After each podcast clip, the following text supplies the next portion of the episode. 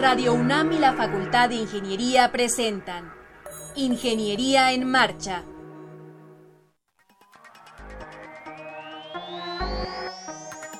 Un espacio dedicado a la divulgación del quehacer de la Facultad de Ingeniería. Ingeniería en Marcha.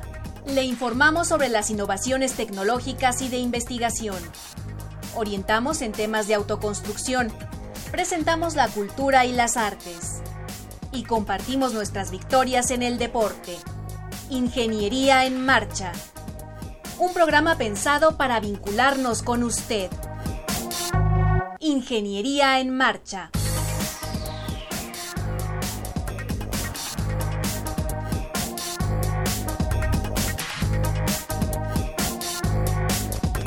Amigos, muy buenas tardes. Un placer saludarle como todos los martes en este su programa de la Facultad de Ingeniería e Ingeniería en Marcha. Yo soy Ernesto Mendoza. Le agradezco que nos esté sintonizando ahí en casita, en su vehículo, en la oficina, en el lugar que se encuentre. Hoy es martes 23 de febrero de 2016 y como todos los martes saludo con mucho gusto a Alejandra Torres. Alejandra, ¿cómo te va en este vertiginoso 2016? Sí, caray, ya estamos a finales prácticamente de febrero. Muy bien, ojalá que mucha gente nos esté sintonizando.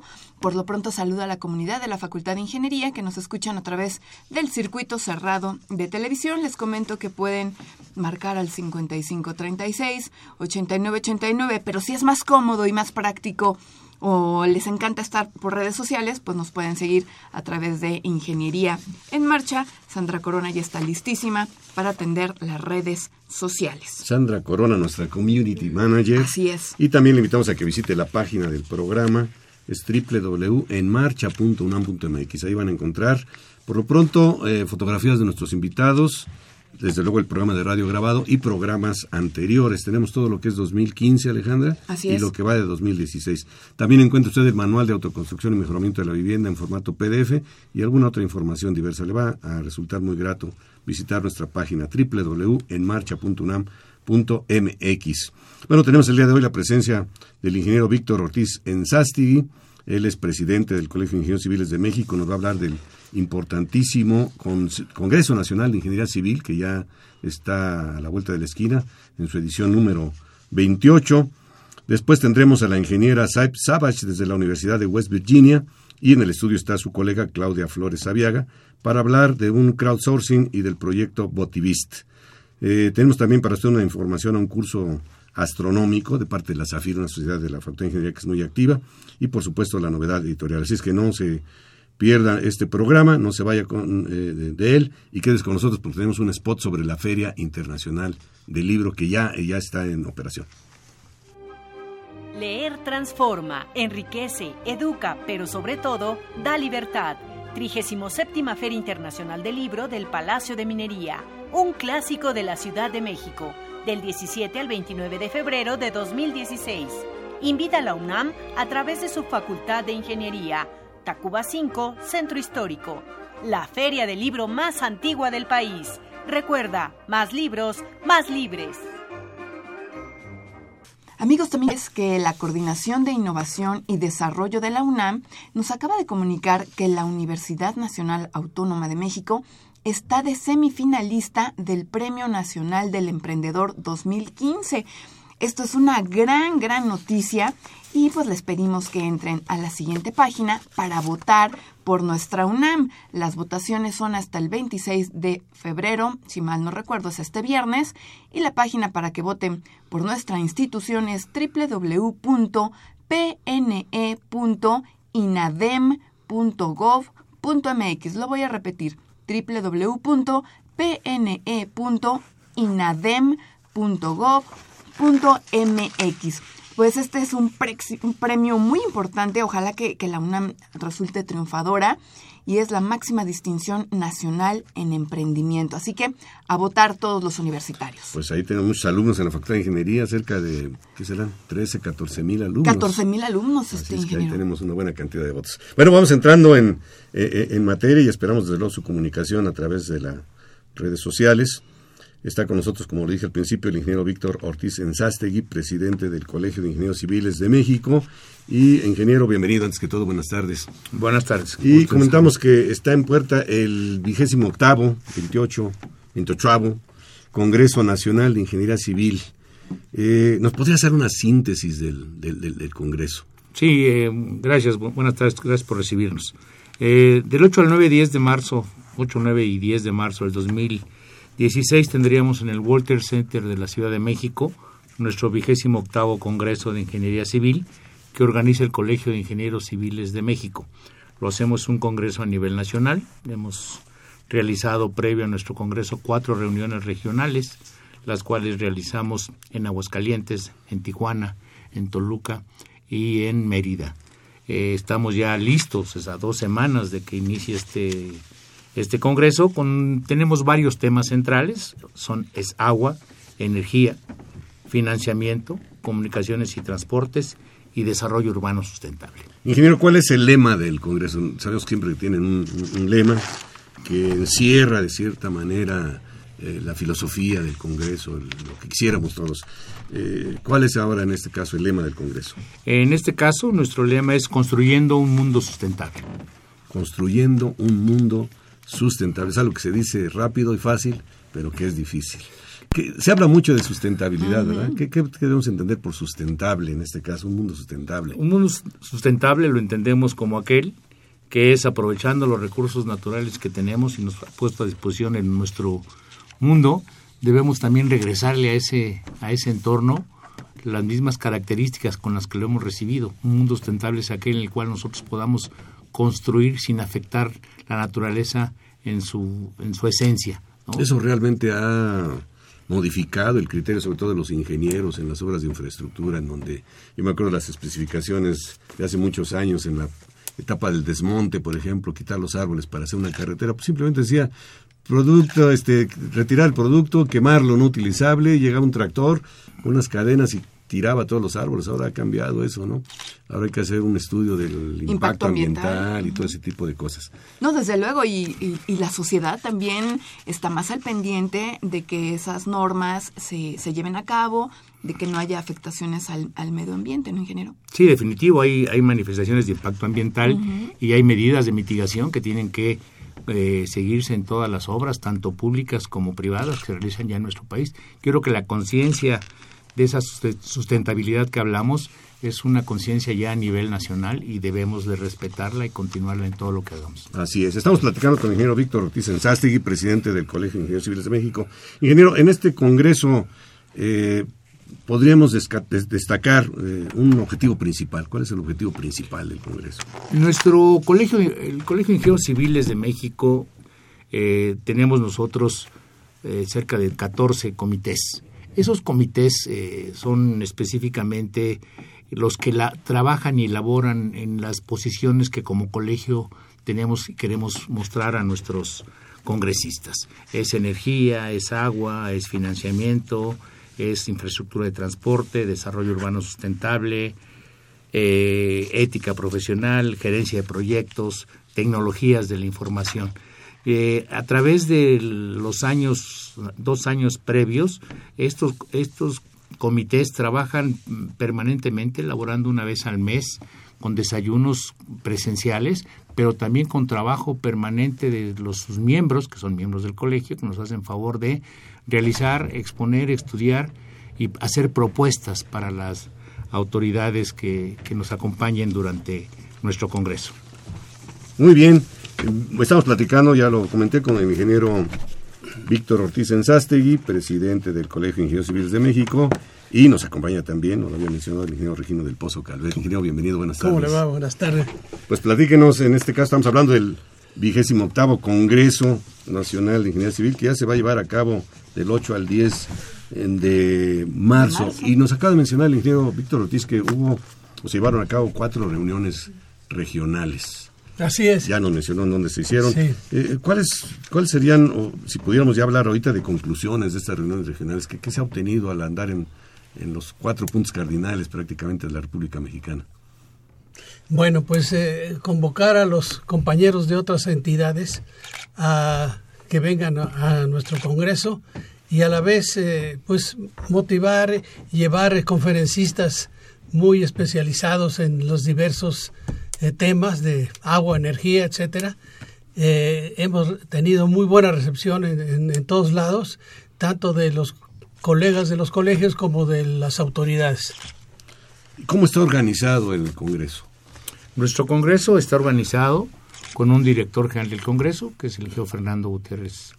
Eh, eh, él es nuestro director general, tiene a su vez un director técnico del Congreso, que es el, ingeniero Felipe Arreguín Cortés, el doctor Felipe Arreguín Cortés, un comité de finanzas, eh, un comité de expo y logística que encabeza Ascensión Medina, el director de difusión, que es el ingeniero Regino del Pozo aquí presente, hay un responsable de las reuniones regionales, que fue el doctor Humberto Marengo Mogollón, que es, eh, está en la Academia de, Ingeniería actualmente.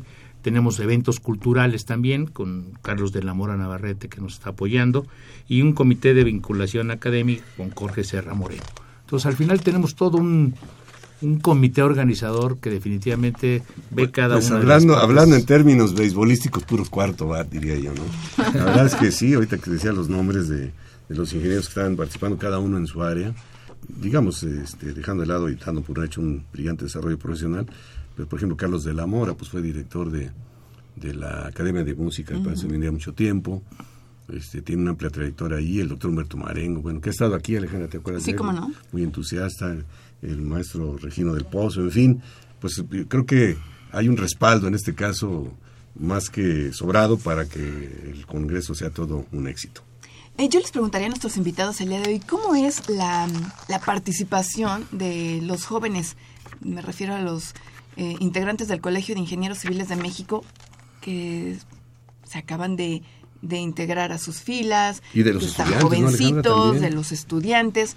¿Cómo es la participación de todos ellos en este vigésimo octavo Congreso Nacional de Ingeniería Civil? Sí, eh, contrario a lo que habíamos hecho en otros congresos, en esta ocasión hicimos un encuentro estudiantil, estudiantil previo Mm. rumbo al vigésimo octavo Congreso, el cual hicimos el 23 y 24 de octubre del año pasado, del 2015, y que encabeza, esto nos acompañó el director de la Facultad de Ingeniería, nos acompañó el, el vicepresidente, que es Edgar Tungui, que es también secretario de Obras y Servicios del, gobier- del gobierno de la Ciudad de México ahora. Actualmente, ya no del DF, sino de la. Ciudad de México. Y bajo ese esquema, eh, a través de los clubes de estudiantes de las diferentes instituciones de educación superior que tenemos en el Valle de México, logramos tener cerca de 600 alumnos ahí, Estudiantes. rep- estudiantes representados. Y durante lo que es el Congreso, tenemos en- ya definidos eh, 600 becas, de los cuales serían eh, 400, 450 estudiantes, 150 maestros, para que nos puedan acompañar en calidad de congresistas, no como invitados de segunda, sino invitados de primera, porque realmente el futuro de la ingeniería civil está en nuestros jóvenes que están estudiando, que participarán los tres días del Congreso con todas las prebendas que Qué, importante es eso, ¿no? Porque además eh, se da ese cambio de estafeta y no se produce esa brecha generacional en donde los jóvenes se sienten como que muy lejos todavía de llegar a estos Adicionalmente puestos. sí. a lo que estaba diciendo el ingeniero, nuestro presidente, eh, vamos a tener una bolsa de trabajo, eh, pa- precisamente para para ese nivel de estudiantes que ya están por concursos salir. estudios, sí. Ujú. Entonces, eh, eso es atractivo también. ¿Cómo no? Eso es algo también muy importante. Los alumnos ya de último semestre empiezan a preocuparse. Bueno, ya voy a salir y, y ¿Y hay ahora? trabajo. La primera pregunta es, ¿hay trabajo? ¿Y en dónde? ¿Y qué necesito para, para colocarme? Saliéndonos un poquito de este tema y aprovechando que están ustedes aquí en representación del colegio, ¿qué les dirían a nuestros jóvenes estudiantes? Aparte de tener un sólido conocimiento, como ingenieros civiles que, lo van a hacer pronto, ¿qué otro... eh, digamos, eh, ¿qué, conocimientos adicionales en su perfil pedirían ustedes al, ingeniero actual ahora? Creo que definitivamente los planes de estudio que actualmente se tienen en la universidad eh, son muy amplios mm, y por tanto creo que hacia donde vamos en la ingeniería civil es como en otros campos hacia la especialidad. Yo creo que es importante una vez terminada la licenciatura escoger alguna de las especialidades, hidráulica, estructuras, eh, desarrollo urbano, algo que les permita enfocarse e iniciar una carrera sobre ese camino, independientemente de que la educación continua es permanente, es algo que la, la universidad lo, lo realiza, nosotros en nuestro colegio lo hacemos a través del, del Centro de Actualización Profesional e Innovación Tecnológica. En fin, yo creo que lo importante es estar actualizado y estar atento a las nuevas tendencias de la ingeniería civil en el mundo. Y tender hacia una especialización. Yo considero que sería muy importante para nuestro país. Necesitamos gente preparada. Ya no conformarse con obtener título de licenciatura, sino irse a una especialización, a una maestría y si se puede a un doctorado. Y complementarlo, por supuesto, con la práctica eh, profesional. Profesional, definitivamente. Bueno, no comenté, siempre lo hacemos, Alejandra, que hoy es último martes de marzo, de mes, tú sí lo comentaste y el último martes de mes tenemos la presencia del colegio y nos faltaba presentar al ingeniero Luis Winter, que es el enlace del Colegio de Ingenieros Civiles de México con el programa de Ingeniería en Marcha. Buenas tardes, ingeniero, bienvenido. ¿Qué tal? Buenas tardes, gracias. Pues ya estamos muy entrados en materia sobre, sobre el Congreso. Eh, tengo entendido que tienen cinco temas centrales, la cual más importante, y 14 temas transversales. ¿Cuáles son estos temas centrales y cuáles los transversales? Eh, los temas centrales son agua, energía, financiamiento, comunicaciones y transportes, desarrollo urbano sustentable. Y los temas transversales sobre los que estamos trabajando es minería, turismo, ética profesional, gerencia de proyectos, tecnología de la información, contaminación y cambio climático, competitividad y alianzas internacionales, cultura, educación, reforma energética, participación internacional, manejo de riesgo y protección civil, planeación, diseño y construcción y desarrollo profesional, capacitación e innovación. Y hay un tema que envuelve todo nuestro Congreso. Es una, es una idea que eh, a través de nuestros distinguidos miembros del colegio, el doctor Daniel Recendis y el ingeniero Daniel Díaz Díaz, hemos llamado responsabilizarnos por nuestra ingeniería civil. ¿Y a, qué nos referimos con responsabilizarnos de nuestra ingeniería civil? Es el poder, con trabajo, con ética, con profesionalismo, recuperar los niveles de credibilidad y confianza que antes se tenían en los ingenieros civiles y creemos que de un tiempo acá se ha perdido. El responsabilizarnos es tratar de llevarnos nuevamente a esos niveles en función no de preventa, sino en función de un trabajo diario como colegiados, como un gremio que está pendiente por México y queremos seguir adelante. Lo que pasa también que ahí, ingeniero, yo creo que, eh, digo, las obras que ha hecho la ingeniería civil, desde que yo tengo memoria, son grandiosas. Se ha construido la infraestructura de este país. Y de repente puede haber ahí una fallita. Entonces esa falla es como cuando ocurre un accidente en aviación, ¿no? ¿Cuántas operaciones aeroportuarias se hacen? Hay una falla y es la que se pone muy en los encabezados de los periódicos. Y aquí ha pasado eso, tal vez. Eh, parte del objetivo de Ingeniería en Marcha, yo lo he dicho aquí varias veces, es revalorar el quehacer del ingeniero civil. Es de vital importancia, es crucial para el desarrollo del país. vamos al absurdo, ¿qué sería el país sin ingenieros? Ingenieros civiles. Digo, ingenieros de todas las especializaciones, pero hablando de ingeniería civil, que ahorita es lo que nos ocupa, pues bueno, no habría carreteras, no tendríamos presas para almacenar agua, para generar energía eléctrica, ¿Dónde estarían los hospitales, las escuelas, en fin, todas las obras de infraestructura? Entonces, la relevancia del, del, del, este, pues de la, del quehacer del ingeniero civil, su revalorización, inclusive hablando en los que decíamos hace rato en las fuentes de trabajo, en los ingresos que puede generar un, ingeniero que se quema las pestañas cinco años y ahora ya son más porque ya no es suficiente la licenciatura, sino hay que hacer alguna especialización o una maestría, pues tiene que ser también compatible con los ingresos que pueda generar y el bienestar de su familia, ¿no? Definitivo. ambiciosos realmente los, los eh, pues toda la temática del Congreso, cinco temas, este, el agua, ¿qué podemos decir de eso? Caray, no habría vida sin el agua. La energía, nos acaba de decir el ingeniero Víctor Ortiz, financiamiento, comunicaciones y transportes y el desarrollo sustentable. Y luego los 14 temas transversales. Bueno, se está reintegrando a, a la mesa aquí en, Ingeniería en Marcha, el ingeniero Fernando Gutiérrez Ochoa. Bienvenido, Fernando, buenas tardes, qué, gusto saludarte, gracias por acompañarnos.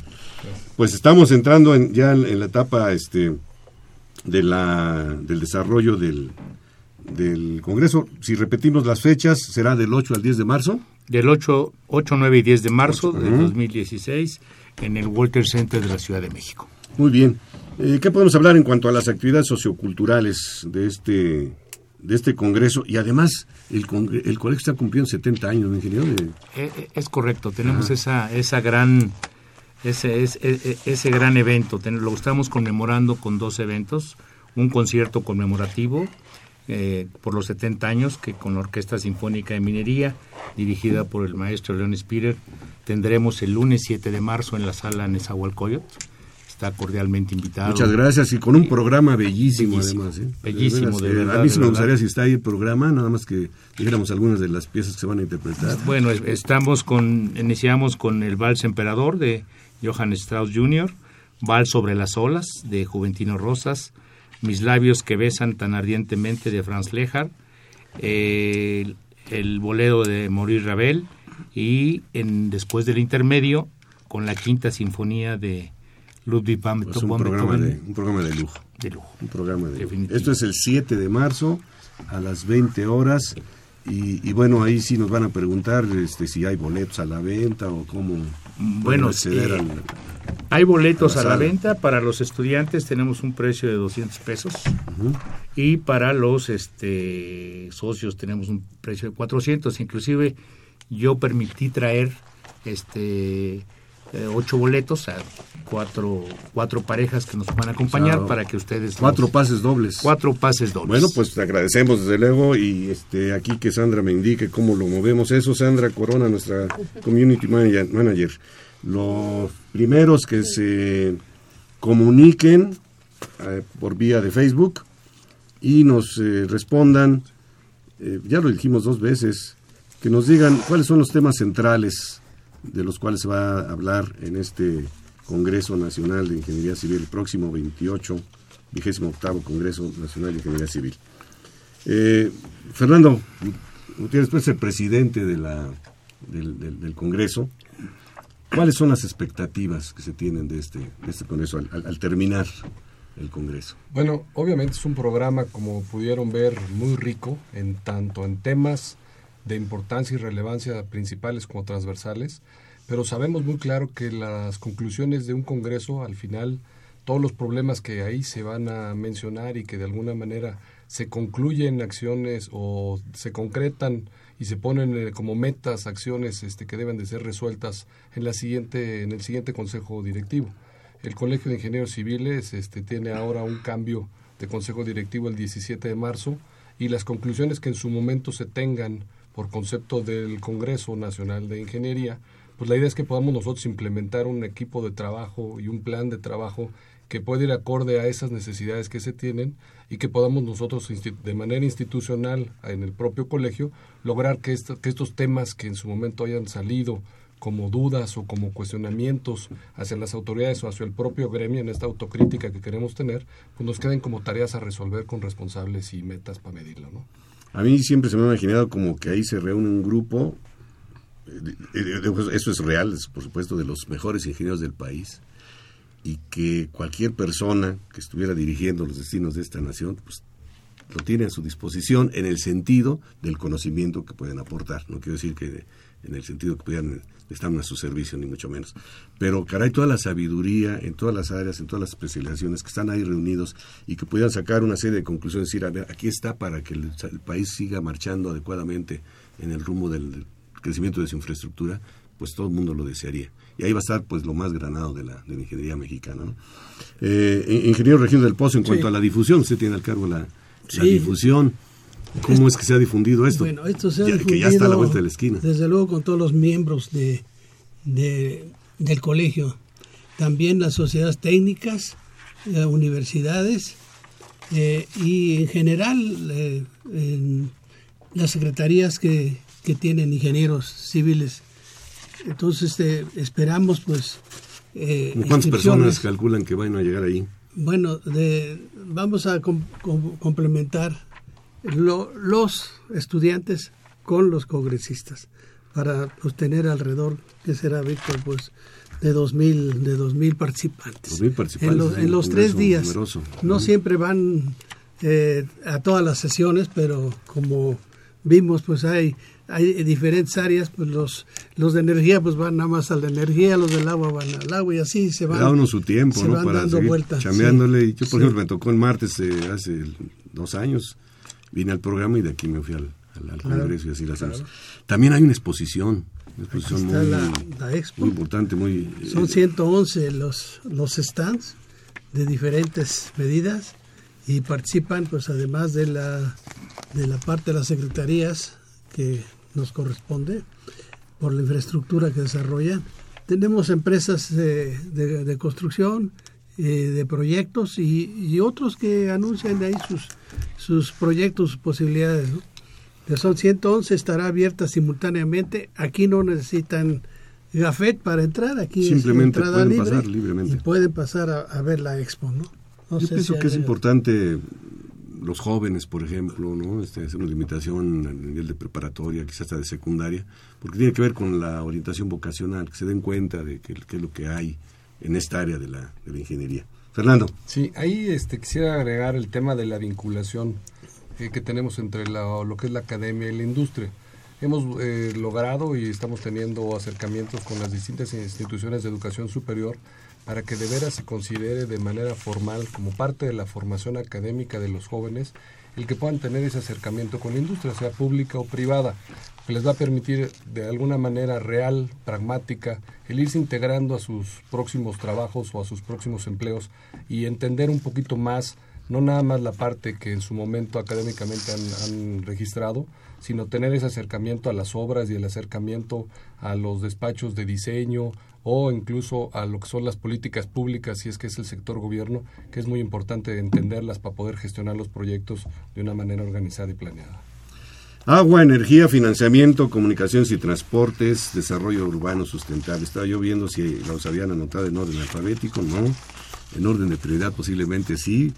Este financiamiento es importantísimo. Necesitamos eh, esquemas innovadores para construir la obra. No hay dinero así suficiente, no hay dinero que alcance, como dicen cual, más de, importante. Bueno, reiteramos el, eh, el ofrecimiento, que el regalo más bien que ya nos hizo el Colegio de Ingenieros Civiles de México de cuatro pases dobles para el concierto del día 7 de marzo a las 20 horas en la sala de Coyot.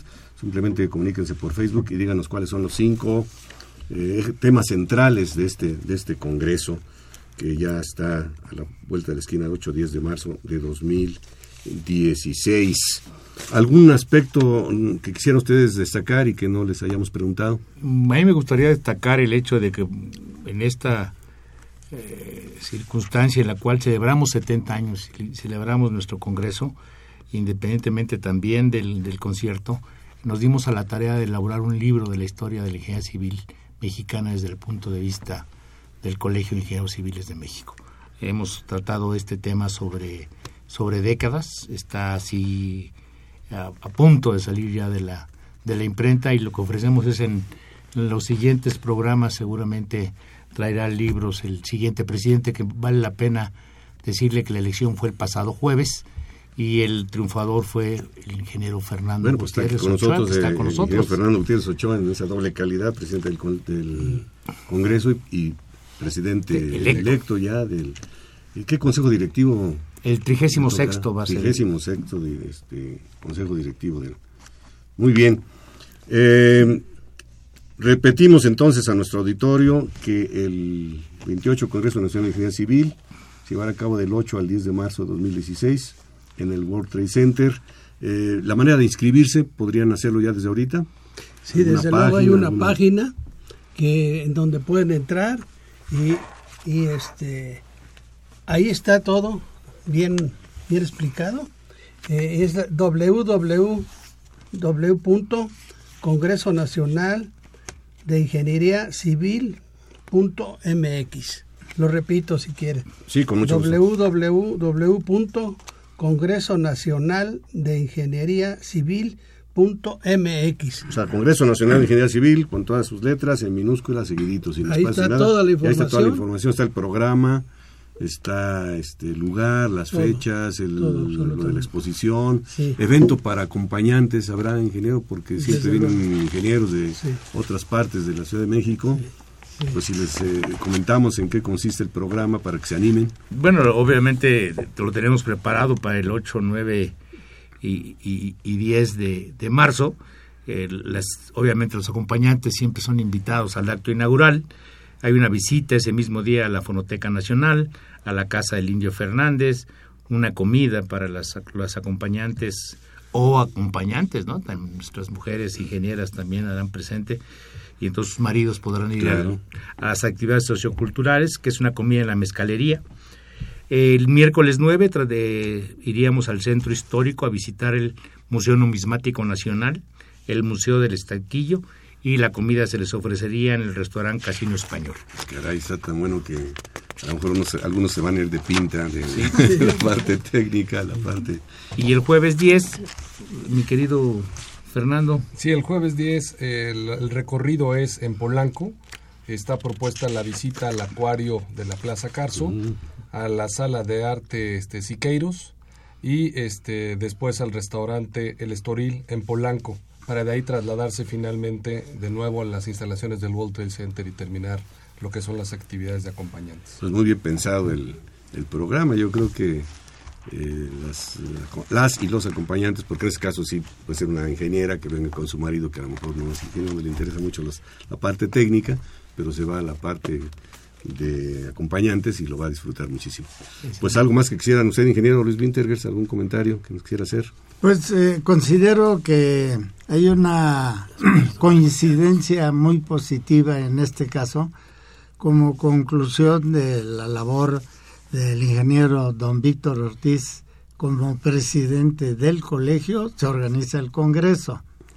Y después, al mismo tiempo que se están celebrando los 70 años de vida del colegio, y como bien lo explicó don Víctor, pues hay un libro que está haciendo una, memoria de todas las grandes obras de la ingeniería civil. Y además de ello, pues bueno, este, también que pues ya tuvimos elecciones en el colegio en la que el presidente electo es el ingeniero Fernando Gutiérrez, que es el director general del Congreso. Entonces aquí lo que se puede apreciar es la, la coordinación que existe en el colegio, donde un presidente entrega esas obras que usted muy bien mencionaba hace un momento, ingeniero Mendoza, que pueden ser de gran utilidad al gobierno federal o de los estados y el ingeniero Fernando Gutiérrez que toma la estafeta para continuar este trabajo del colegio, pero ya con un nivel pues ya muy elevado. Muy bien, un comentario. Pues yo quisiera aprovechar esta oportunidad que nos brindan para agradecer al gobierno federal, a los gobiernos estatales en los cuales hicimos nuestras reuniones regionales, al gobierno de la Ciudad de México que nos han apoyado en toda en toda esta organización, de verdad muy muy fuertemente, a los patrocinadores que nos hacen favor de exponer sus, sus, sus avances y sus productos, porque de verdad sin ellos no sería no sería posible poder invitar a todos los estudiantes que estamos invitando y a los maestros que estamos invitando es gracias al apoyo de este sentido. Muchas gracias a nombre de los estudiantes y muchas gracias a nombre de los profesores también. Ingeniero Regino del Pozo. Pues nada más, si, si quieres eh, nombrar a las personalidades que, que, vamos a tener dentro del Congreso. Sí, ahí eh, es interesante hablar eh, tenemos varias mesas redondas eh, y tres o cuatro mesas voy a comentar de manera importante. Tenemos una sobre la reforma energética integral, en la cual estará el secretario de Energía, el licenciado Pedro Joaquín Codwell, con el director de ahora empresa productiva del Estado, Pemex, y con el director de la empresa productiva del Estado, CFE. Estará ahí José Antonio González Anaya por parte de Pemex y estará el doctor Enrique Ochoa por parte de CFE. Esa es una de las mesas muy interesantes y atractivas. Otra mesa tendremos este como panelista principal al licenciado Pepe Mid, José Antonio Mid, de la Sede Sol, en donde nos hablará de desarrollo social. En otra plática estamos este, por tener ya este, la confirmación formal de la licenciada Rosario Robles de la SEDATU para poder platicar también de lo que es el desarrollo urbano sostenible.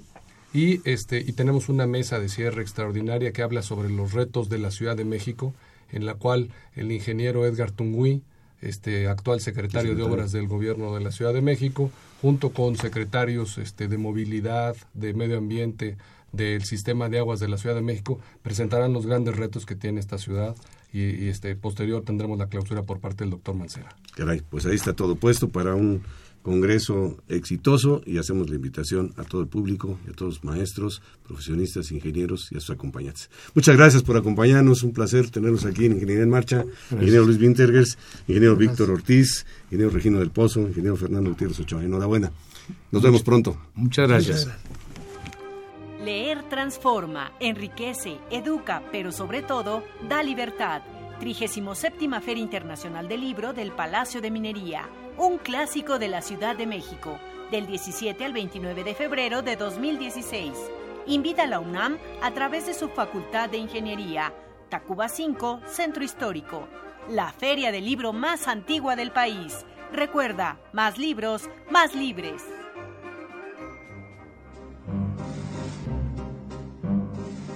Para conocer las novedades editoriales que se publican en nuestro país, no te puedes perder la Feria de los Libros. Escúchalo todos los lunes a las 14 horas por el 860 de AM.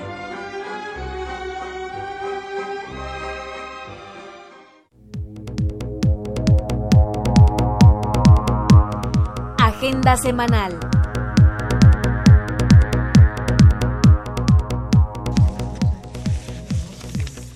La Bien, creatividad pues. y el ingenio, Alejandra, ¿qué te parece? La creatividad y el ingenio, herramientas del ingeniero, es la conferencia que se realizará el jueves 25 de febrero a las 11.30 horas en el Auditorio Javier Barrosierra, ubicado en el edificio principal. Y le recordamos que se está exhibiendo la exposición pictórica Reflexiones Cósmicas de la artista plástica Carolina Cruz Morales. Esto será hasta el 15 de marzo en la Galería de la Biblioteca Enrique Rivero Borrell. Los invitamos a visitar la 37 Feria Internacional del Libro del Palacio de Minería, que te ofrece una gran oferta cultural como presentaciones de libros, exposiciones, jornadas juveniles, conferencias, actividades culturales y mucho, mucho más. Los esperamos en Tacuba número 5 en el Centro Histórico. Creadores Universitarios es un programa cultural dedicado a la innovación y conocimiento en la UNAM. Se transmite de lunes a viernes a las 19 horas en Foro TV, Canal 4. La División de Educación Continua y a Distancia organiza el curso en línea gratuito Cómo, cómo autoconstruir tu vivienda. Si desean mayor información, consulte la página www.minería.unam.mx. Los esperamos en la presentación de Cuentos para el Encuentro, en la que contaremos con la presencia de narradores nacionales e internacionales. La cita el viernes 26 de febrero a las 3 horas en el Jardín de Elías, en el edificio principal de la Facultad de Ingeniería. Y el lunes 29 de febrero se presentará un ensamble de violonchelos en el Auditorio Javier Barro Sierra a las 16 horas. Interpretarán o Kunest, Bach, Aslamas, Villalobos y Lennon y McCartney. Por supuesto, es libre. Tenemos ya un enlace fónico, Ale, invita nombre de producción. Así es, me parece que está en línea la ingeniera Saif Saab desde la Universidad de West Virginia. Saif, ¿cómo estás? Buenas tardes. Hola, buenas tardes. Muchas gracias por tenerme. Hombre, al contrario. Y también saludo a tu colega, a la ingeniera Claudia Flores Sabiaga. Claudia, ¿cómo estás? Bienvenida. Hola, gracias por invitarme. No, hombre, al contrario.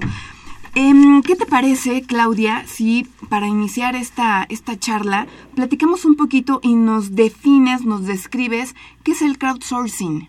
Sí, claro. Mira, el crowdsourcing es un término relativamente nuevo que se acuñó en 2006 por Jeff Howey.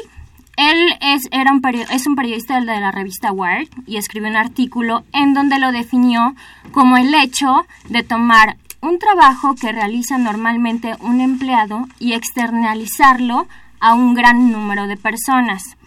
Si lo ponemos en términos más, más sencillos, te puedo explicar el caso de Wikipedia. Wikipedia es un ejemplo de crowdsourcing. ¿Por qué? Porque Jimmy Wales, que fue el fundador, pudo haber tenido dos opciones. La primera pudo haber sido, ok, voy a contratar a un gran número de investigadores, de escritores, de diseñadores, de fotógrafos y voy a crear la enciclopedia más grande del mundo. ¿Qué hubiera implicado esto? Bueno, una tarea titánica y aparte millones y billones de dólares, ¿no? En vez de eso, utilizó el crowdsourcing. ¿Qué hizo?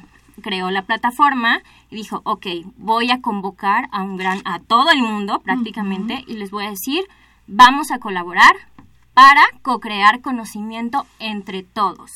¿Quiénes están invitados? Todo el mundo, no importa qué, qué conocimientos tengan, a qué se dediquen, lo que quieran aportar está abierto para Claudia, ustedes. un ejemplo también de, de este concepto sería también Uber. Claro, Uber es lo mismo, Uber es el mismo ejemplo, o sea, los creadores pudieron haber dicho voy a comprar una flota inmensa de automóviles en todos los países del mundo, eh, que se tiene que dar mantenimiento, empleados, etcétera, etcétera. En vez de eso, creó una aplicación y dijo, ok, todo el mundo está invitado a, participar en mi, en mi, proyecto, yo, estos son los términos, quien quiera ingresar, adelante. Esto ha sido posible a partir de que se tienen acceso a las, eh, al Internet, por ejemplo, a la red porque la información y la, concurrencia de los participantes pues es ahora muy fácil de hacer. Sí, claro, el Internet y sobre todo también las redes sociales, porque de una forma nos interconecta a todos sin importar de dónde, de dónde seamos o en dónde estemos, ¿no? O sea, entre todos podemos colaborar para crear cosas realmente sorprendentes. Como es el caso de lo que estás haciendo junto con Said, Saif Savage está en la Universidad de West Virginia, tú estás ahorita en la Ciudad de México, pero entiende, entiendo que ustedes tienen mucha movilidad por eh, eh, México, por Estados Unidos. ¿Cómo, ¿Cómo le hacen? ¿Cómo trabajan de, de una manera tan, tan ligada viviendo en diferentes eh, países? Pues mira, aprendimos, aprendimos a partir de, de, lo que te comentaba del proyecto de Stanford, que el profesor Michael Bernstein de Stanford creó esta, tuvo, él es un investigador de crowdsourcing desde hace mucho tiempo y él tuvo esta visión, ¿no? Él, él sabía perfectamente lo que se podía lograr con ello y lo quiso enfocar al tema de investigación. Porque el tema de investigación, bueno, sabemos que hay ciertos países que hacen mucha investigación y otras que realmente prácticamente es nula, ¿no? Entonces él dijo, voy a crear a través del crowdsourcing este modelo de colaboración con estudiantes de todo el mundo, sin importar de dónde sean. Entonces abrió la convocatoria y él dijo, ok, a mí no me interesa si eres de prepa, si eres de universidad, si tienes maestría, si tienes doctorado, si tienes premios, todos vamos a colaborar por un fin común. Entonces él lanzó la convocatoria y todo el mundo se podía inscribir y cada quien realizaba una pequeña tarea. O sea, él dividió todas las tareas y dijo, ok, ¿tú qué puedes aportar a esto? Entonces tú decías, mira, a mí me gusta el diseño, a mí me gusta la redacción, a mí me gusta, etcétera, etcétera, y entre todos nos coordinamos. Así aprendimos como a coordinar sin importar si estabas hablando con un hindú o con un francés, con un italiano, etcétera, etcétera, ¿no? Y Said dijo, ok, eso está padrísimo, vamos, o sea, tratamos de, de, de, traer esto como a México y a los chavos de, sobre todo de la UNAM, que ella está muy involucrada en la UNAM, pero bueno, estamos abiertos a todo el mundo, ¿no?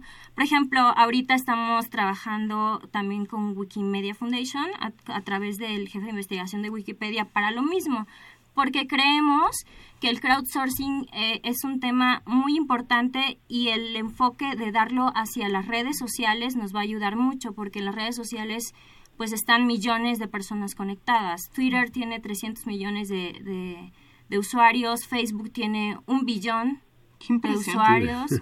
Y entonces muchas veces nada más las usamos para compartir fotos de lo que hicimos ayer, ¿no? Pero realmente no nos damos cuenta de que ahí están conectados no solo tu primo, tu hermano, etcétera. Están conectados personas muy importantes, investigadores de todo el mundo, que están compartiendo su trabajo y entonces nosotros lo que dijimos, ok, vamos a tomar las redes sociales, nosotros por, por medio de código podemos analizar quiénes están conectados, qué intereses tienen nosotros contactamos a ellos y les pedimos hacer ciertas tareas para Wikipedia, ¿no? Bueno, pues de manera general eh, parece que ya desarrollamos bien, entendemos qué es el crowdsourcing. Ahora, eh, si te parece, Saif, eh, a mí me gustaría mucho que compartieras con el auditorio de Ingeniería en Marcha el proyecto que, que mm, vienes desarrollando de Botivist. ¿En qué consiste? ¿Qué, qué, mm, qué nos puedes decir para que lo podamos em, disfrutar de, este proyecto que tiene ya varios, varios días de, de estarse gestando. Excelente, gracias. Bueno, nosotros empezamos a pensar, ok, podemos ahora empezar a coordinar a los ciudadanos para que ejecuten tareas eh, que crean eh, cambio social. Por ejemplo, tareas que ayuden al activismo, que ayuden a sus ciudades. Entonces, eh, empezamos a pensar, ok, vamos a hacer ahora crowdsourcing con voluntarios enfocado a activismo. Y entonces empezamos a pensar, ok, ¿cómo podríamos coordinar a los ciudadanos? Bueno, vimos que había muchísima gente, por ejemplo, en Twitter, que, por ejemplo, se quejaba del gobierno, a lo mejor veían cosas mal, y nuestra idea fue, ¿podríamos usar bots para reclutar a ciudadanos a partir de las redes sociales y que en vez de que se estén quejando de lo que está sucediendo en su ciudad, los ponemos a contribuir ideas de cómo se podría mejorar su ciudad. Eh, por ejemplo, los empezamos a involucrar poco a poco en activismo, en vez de que solo, solamente se quejen. Entonces, nuestro proyecto de, de, de, de Bodyvist, de lo que se trata es usar bots para reclutar ciudadanos y guiar a los ciudadanos para que ejecuten tareas que ayuden al activismo. En este caso, coordinamos a ciudadanos para que dieran ideas de cómo se podría eh, luchar contra la corrupción. Entonces, en vez de estarse quejando de que el presidente o, X político es, es, es, corrupto, empezamos a guiar a los ciudadanos para que dieran ideas de, ok, ¿cómo podríamos juntos colaborar para luchar contra la corrupción? Y básicamente esa es la idea de, de coordinar a los ciudadanos usando bots para el activismo, para crear cambio social. Saif, em, yo sé que tú manejas perfectamente bien el término, pero hay mucha gente que no. ¿Qué es un bot? Un, de, hecho, esa es una muy buena pregunta y es un gran tema de debate, porque, por ejemplo, eh, los que llamamos peñabots son en realidad humanos que están detrás de la computadora generando contenido, por ejemplo, em, a favor del presidente. En términos, un bot es usualmente se considera como un algoritmo que ejecuta una tarea. Por ejemplo, una tarea puede ser eh, crear un post en Twitter que diga eh, viva el presidente, por ejemplo. Pero hay veces en los que hoy en día los bots también son humanos, de hecho. entonces, por ejemplo, puedes tener o un algoritmo que esté ejecutando una tarea o también puedes tener un humano que a veces por, por ejemplo, eh, por muy poco dinero puede estar ejecutando estas micro tareas. Pero básicamente es una tarea repetitiva y, y ya sea hecha por un algoritmo o también puedes tener humanos. Perfecto. Ahora regresemos un poquito a, tu proyecto, a Botivist. Mencionabas que este eh, proyecto tiene como eje central el tema de la corrupción. Y ustedes utilizaron cuatro bots. ¿Nos puedes em, describir eh, cuál es la función de estos bots? Ah, sí, excelente. Eh, lo que pensamos ahí fue, ok, los bots podrían asumir diferentes estrategias para reclutar a las personas. Entonces vamos a tener bots que utiliza cada uno una estrategia diferente. Un bot, por ejemplo, va a ser directo y te va, y te va a decir, ¿sabes qué? A ver, dame ideas para luchar contra el activismo. Otro bot eh, iba a probar otra estrategia, por ejemplo, te iba, iba a ser nacionalista, entonces iba a decir, ¿me puedes dar eh, ideas para luchar contra el activismo? ¡Viva México! ¡Vamos! Entonces, nuestra idea era, no sabemos qué tipo de estrategia de los bots es la que va a funcionar mejor para reclutar personas y que participen en el activismo. Entonces vamos a probar diferentes estrategias y ver cuál es la que funciona mejor. ¿Qué fue lo que vimos? Que cuando el bot es directo, cuando el bot es directo, simplemente te dice, por favor participa, eso es lo que mejor funciona en los ciudadanos. Y entonces esto es importante saberlo porque los ciudadanos empezaban a rechazar a los bots que eran más como manipulativos o más acartonados o más artificiales, les podríamos decir. Sí, exactamente, sí, exactamente. Saif, ¿cómo, cómo, cómo son los resultados de, de, este proyecto? ¿Qué esperan? ¿Cómo lo miden? Empezamos a medir el, qué, eran, qué tipo de respuestas estaban dando los ciudadanos en Twitter. Ahorita simplemente nos enfocamos a Twitter y analizamos los las contribuciones que dan las personas, los tweets que dan las personas a, los bots, están relacionados con la tarea que le pide el bot. Entonces analizamos analizamos si lo que respondían las personas era relevante a lo que les pedía el bot. Por ejemplo, si el bot está diciendo, a ver, hay, ayuda contra la corrupción, dame ideas de cómo podemos luchar contra la corrupción, analizamos si las personas están efectivamente haciendo la tarea que el bot les pide. Saif, ¿cuántas personas están trabajando en este proyecto? Eh, actualmente, bueno, ahorita tenemos ya diferentes proyectos que estamos ejecutando. Eh, por ejemplo, con Claudia ahorita estamos viendo acerca de bots que reclutan personas y los guían para hacer tareas, eh, para ejecutar tareas más complejas, como es, eh, por ejemplo, escribir un artículo en, en, en Wikipedia, eh, salir, por ejemplo, a la marcha todos juntos. Y entonces estamos ahorita, eh, Claudia y yo, también tengo otro estudiante que él está trabajando interfaces para que eh, las, los ciudadanos, por ejemplo, ejecuten tareas y mientras están ayudando ellos como voluntarios, ellos también puedan avanzar su carrera.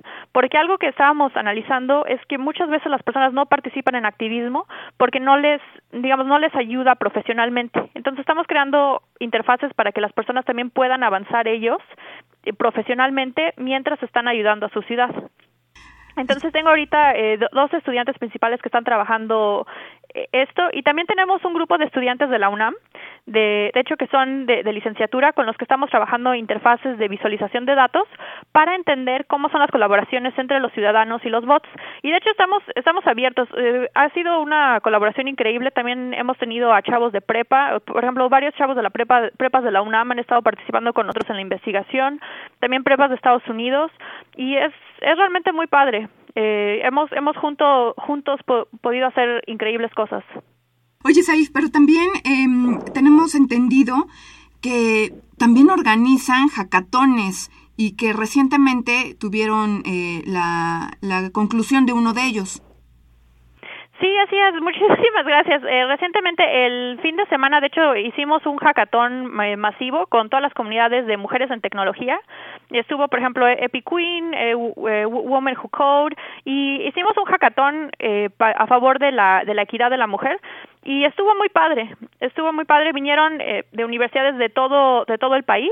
También tuvimos, por, eh, por ejemplo, eh, personas de Estados Unidos que fueron al hackathon, debido a que iba a ser un hackathon grande en pro de la mujer en tecnología.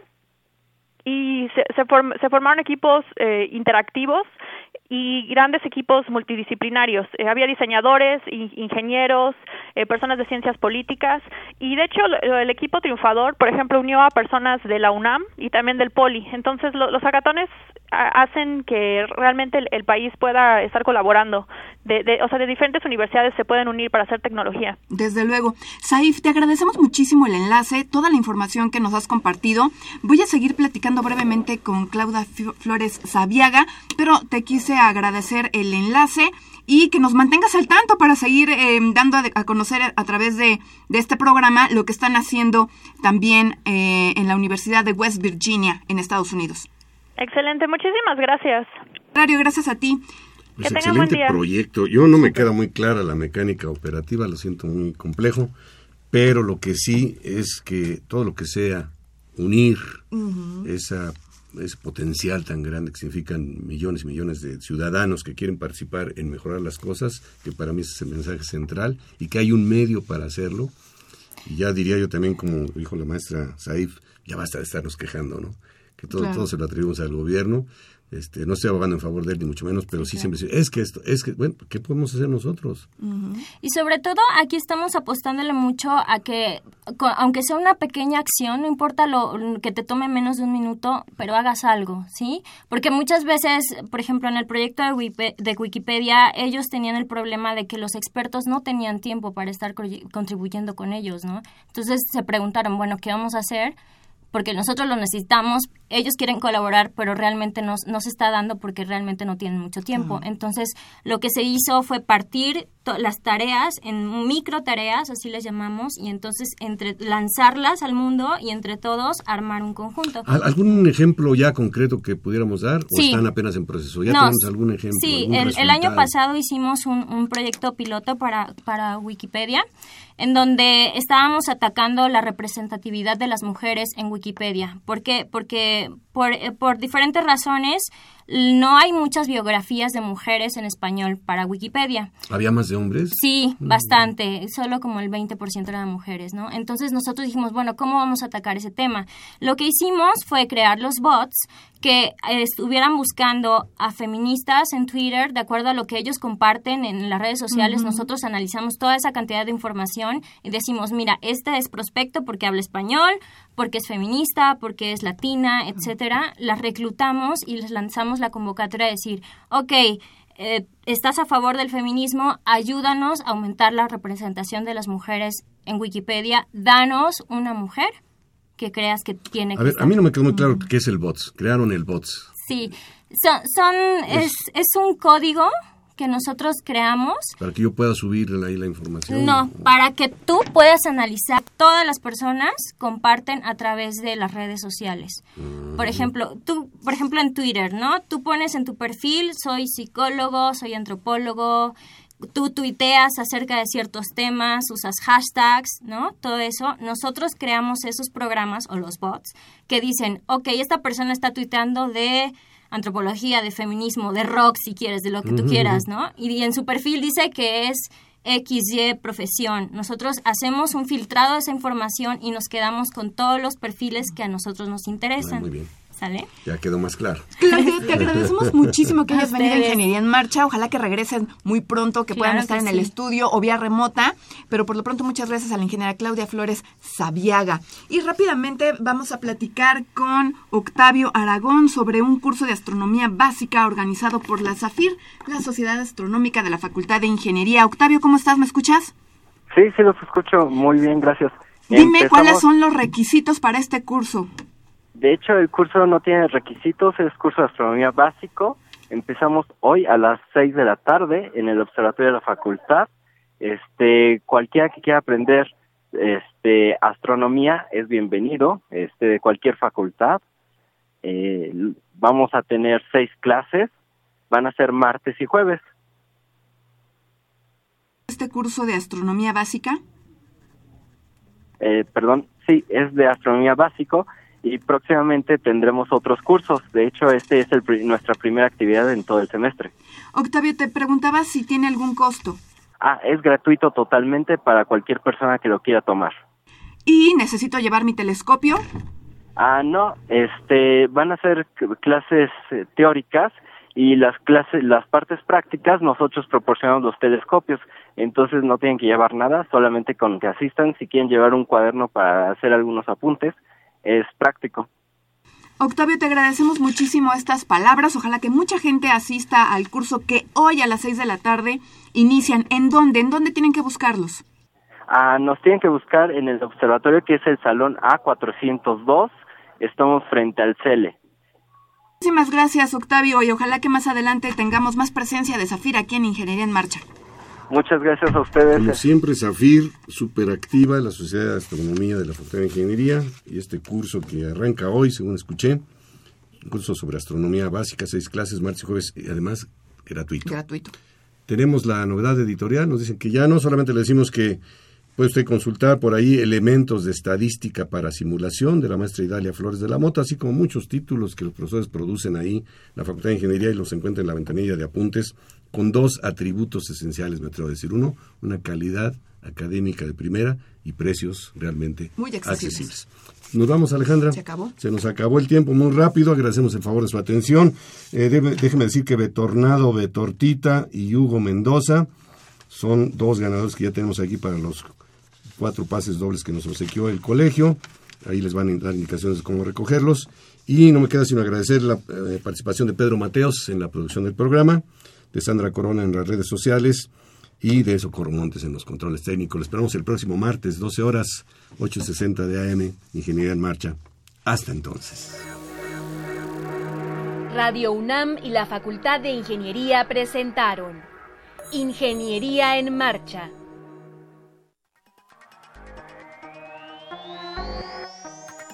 Un espacio dedicado a la divulgación del quehacer de la Facultad de Ingeniería.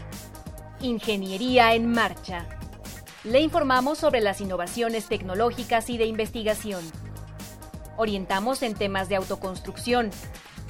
Presentamos la cultura y las artes.